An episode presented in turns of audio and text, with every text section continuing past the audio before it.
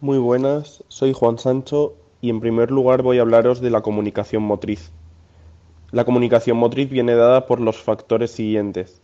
En primer lugar, las distancias. Como la esgrima es un deporte con implemento, siempre la distancia será larga. En segundo lugar, las posiciones, que cabe destacar la posición de guardia, que según Figueiredo es la posición fundamental de cada luchador y marca la fase de transición hacia una ofensiva o defensiva. Después mi compañero Carlos explicará mejor la técnica de las transiciones ofensivas o transiciones defensivas. La posición de guardia en esgrima es, en primer lugar, poner los pies a la anchura de los hombros, con el pie dominante, el derecho si eres diestro, el izquierdo si eres zurdo, formando un ángulo de 90 grados con respecto al pie trasero.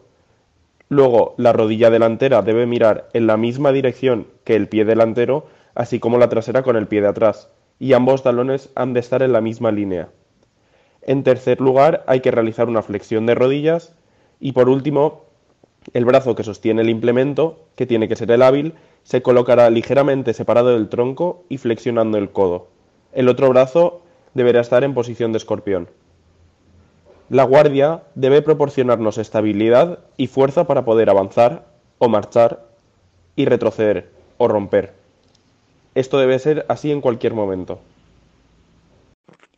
Hola, buenas, soy Ignacio Soto y voy a tratar el tema de la táctica.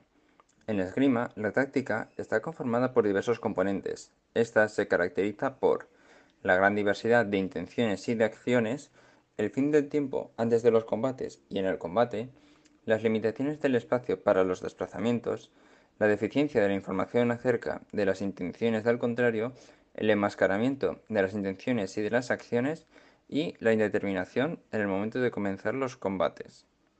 De la misma forma, las diferentes soluciones tácticas que se formulan con la finalidad de mantener el esquema estarán condicionados por otra serie de factores tales como la reglamentación de las competencias, el arbitraje, las dimensiones de área del combate, la composición de los participantes y el valor de los resultados del combate. La aprobación de una solución táctica se condicionará por alternativas de motivación tales como psicotáctica, agrado y posibilidad. La composición de los componentes tácticos de la actividad competitiva del deportista debe incluir obligatoriamente tres factores. En primer lugar, la percepción del medio, incluyendo la valoración de la conducta del adversario y la dinámica del propio estado. En segundo lugar, el análisis de la información obtenida en correspondencia con la experiencia anterior y con el objetivo de la competencia. Y por último lugar, la selección y aprobación de las soluciones para su personificación en las acciones correspondientes. Lo último a comentar es que las condiciones que son propias del combate de esgrima en muchos casos están predichas, lo que dificulta la creación premeditada por el adversario.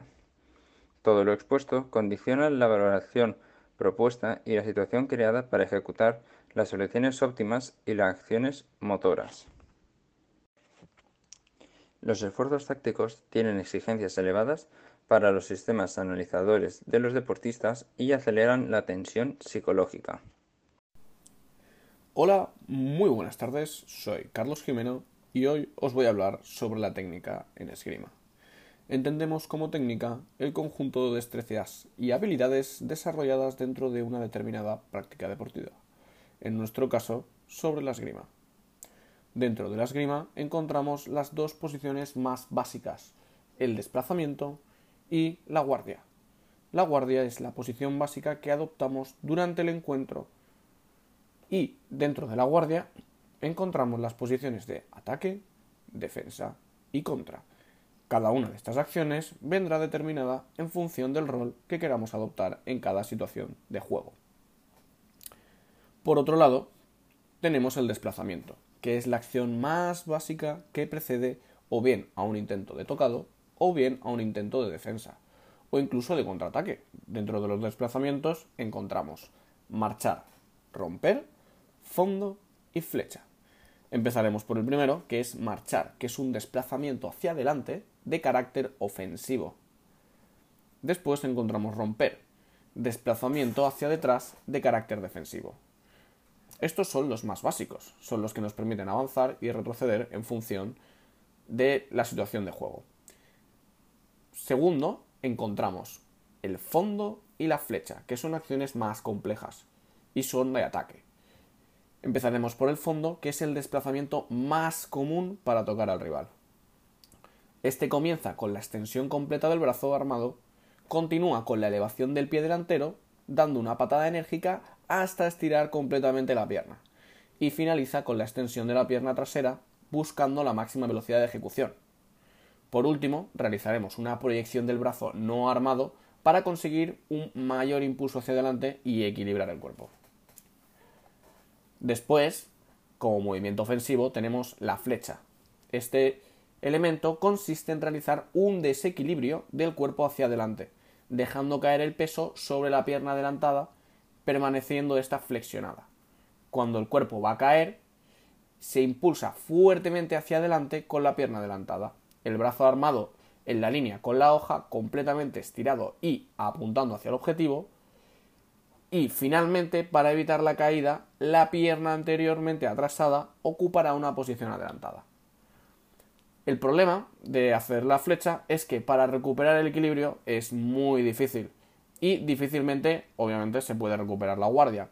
Normalmente este ataque, si no llega a producirse de manera acertada, te sueles escapar por el lateral de la pista del brazo armado, en este caso. Y bueno, una vez visto los movimientos y posiciones, vamos a hablar sobre los golpes. Y dentro de los golpes tenemos varios tipos. Encontramos el golpe directo, el recto directo y el recto indirecto. ¿No? El golpe directo es aquel que se desarrolla en una sola línea, mientras que el golpe indirecto son aquellos que comienzan en una línea y terminan en otra distinta. Una vez visto los golpes, pasaremos a las acciones básicas de la esgrima. En ella encontraremos que son tres. Parada, respuesta y esquivar. La parada es la acción de protegerse de un tocado, desviando con nuestra arma el hierro del adversario. Para la respuesta encontramos que es la acción ofensiva que se ejecuta inmediatamente después de haber detenido la acción ofensiva del adversario. Y para esquivar es la manera de evitar un tocado, normalmente con un desplazamiento rápido del cuerpo. Por último, encontramos los intercambios. Los más simples son el compuesto, el simple y el arresto. El compuesto es la acción ofensiva precedida de una o varias fintas. El simple es el intercambio más común y ese es el intercambio más simple.